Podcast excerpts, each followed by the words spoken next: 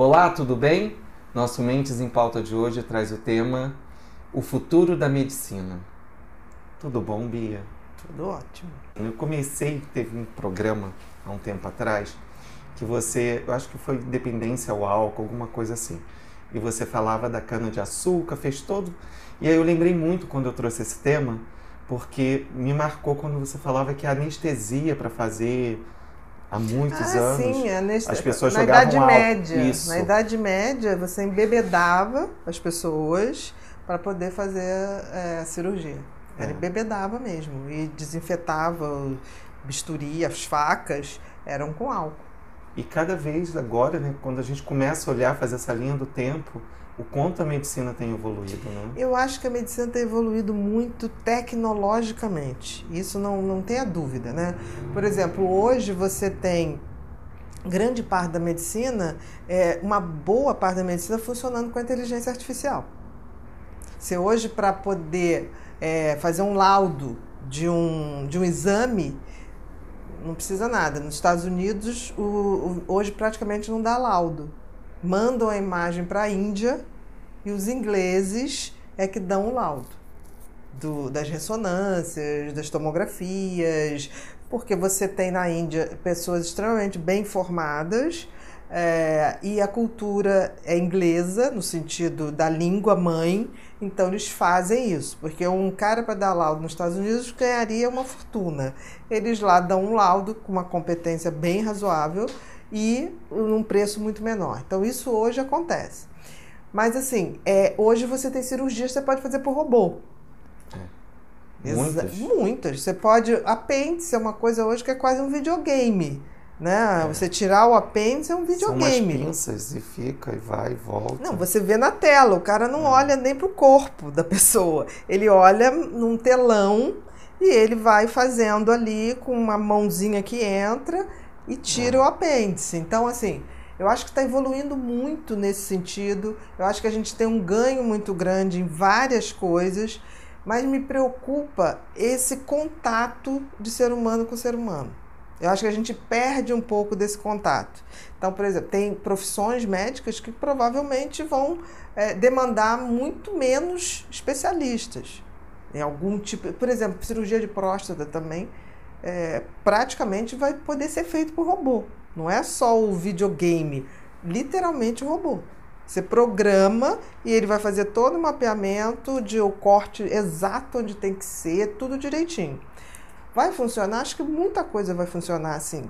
Mas eu fico pensando, por exemplo, na nossa área da mente é muito complicado. Porque é. eu acho até que você pode tirar um tumor com a ajuda de um de um robô dando todas as diretrizes, onde é o corte exato, a medida exata, a dissecção exata que você tem que fazer. Mas eu acho que o médico não pode esquecer que a tecnologia é para complementar nosso trabalho, não para substituir.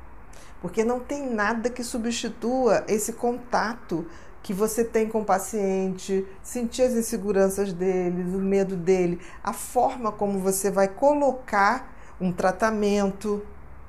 Eu já vi gente é, ter uma doença grave ou um câncer e o médico não saber colocar isso, botar como uma coisa, aquela coisa meio americana, né? Tipo assim, você pode fazer seu seguro de vida, você pode não sei o que, resolver tudo porque você tem seis meses de vida. Pá! E o cara morre antes, em três. Porque ele realmente pega aquilo como. E já vi gente que foi dado, tipo assim, olha, você tem a gente o costume, tipo assim, isso pode ser assim, pode ser assado. A forma como o médico se coloca, até tipo assim, mas uma coisa é certa, você pode durar pouco, mas eu estarei com você.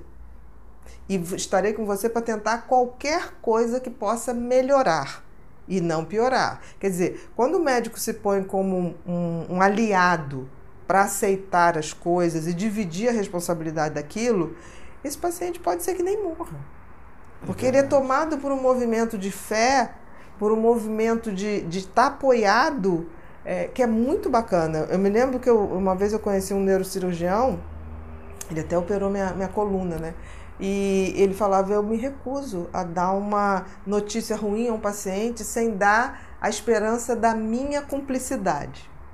Eu achei isso lindo, porque assim, é, Quando você opera uma pessoa, você está operando uma pessoa, um ser humano. É que nem aquela coisa assim, como é que você vai lidar com um paciente em doença terminal? Porque você pode olhar para aquele paciente terminal e dar a ele uma sensação, tipo assim, que ele já é carta fora do baralho. Ou você pode dar a dignidade que ele nunca teve. Que é tipo assim, você está sofrendo, eu me importo e vou fazer dos seus últimos dias uma experiência boa, afetiva, vou te dar o conforto, vou evitar a dor. Quer dizer, essa, essa perspectiva, esse olhar é, que eu acho que vai ser a grande revolução da medicina. Porque a tecnologia, ela virá né? Ela virá para todos, não tem jeito. Ela vem e ocupa o seu espaço. É que nem você hoje não ter celular, não dá para ter. Você tem que saber usar o celular, senão ele te vicia e você só pega desvantagem. Mas a medicina também. As, as mudanças virão, mas a gente não pode perder a essência humana.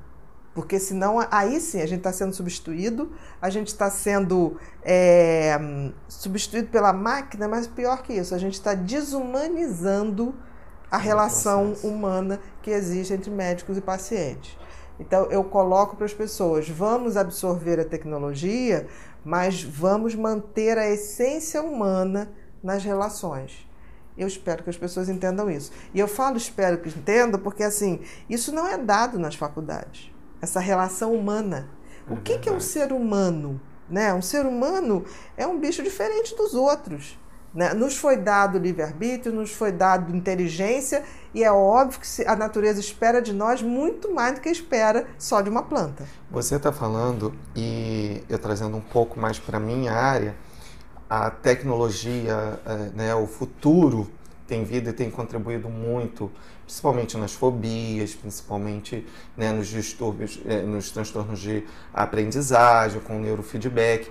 Mas quando a gente entra na realidade virtual, é uma coisa tão real ultimamente, né? É, agora, é, para você fazer a dessensibilização de medo de agulha, uhum. é, você bota o óculos, mas é uma sensação que você está ali, porque é, é, tão real tudo, desde você entrando uhum. no hospital.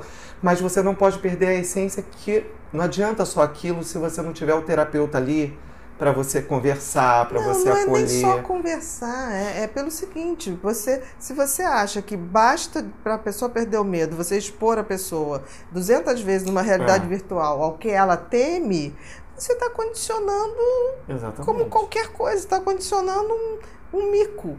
Entendeu? Tipo assim, a medicina é muito mais que isso, a psicologia é muito mais que isso. É lidar com o ser humano. Para lidar com animais, a gente hoje já sabe que não basta vê-los como uma coisa que você senta, levanta, senta, levanta, eles também têm sentimentos, eles também têm um nível de consciência. E se a gente não entender que a medicina é para servir ao homem, e servir ao homem é, servir à humanidade. O que é ser um ser humano? É ser um animalzinho diferenciado que tem que agregar valores e sabedoria na sua existência. E se eu pego jogo isso para a máquina, a máquina não sabe isso, porque isso requer Exatamente. sentimento. A máquina não irá sentir. Agora, que nós temos que nos valer da tecnologia, não tenha dúvida. Mas tem uma coisa. Sem perder a sua essência. Sem perder a essência. Tem uma coisa que eu noto muito com os pacientes de Alzheimer, ou aqueles que vão perdendo a, a memória. Eu sempre digo uma coisa: a pessoa vai esquecer de você, o paciente de Alzheimer vai esquecer de você, vai esquecer seu nome, vai esquecer tudo. Mas não vai esquecer a maneira que você olha para ela, o que olhou. Então, eu tenho pacientes de Alzheimer que hoje não sabem quem eu sou, mas toda vez que chegam na minha frente e que eu dou um sorriso, um abraço, beijo, a pessoa sorri, abraça, ela fala assim: eu falo, sabe quem está aqui? Não, não sei, mas, mas você é tão carinhosa. Porque eu sempre olhei com aquele carinho. As pessoas não esquecem, a alma não esquece o jeito que eu te olhei, o jeito que eu te tratei. Você não vai saber quem eu sou, mas você sabe que vem uma energia boa dali. É isso que a medicina tem que se ocupar, porque a tecnologia chegará para todo mundo. Agora, essa maneira de você tratar a alma, que não esquece, é. isso você não pode. Não tem tecnologia. Não tem tecnologia. Obrigado, Bia. Claro.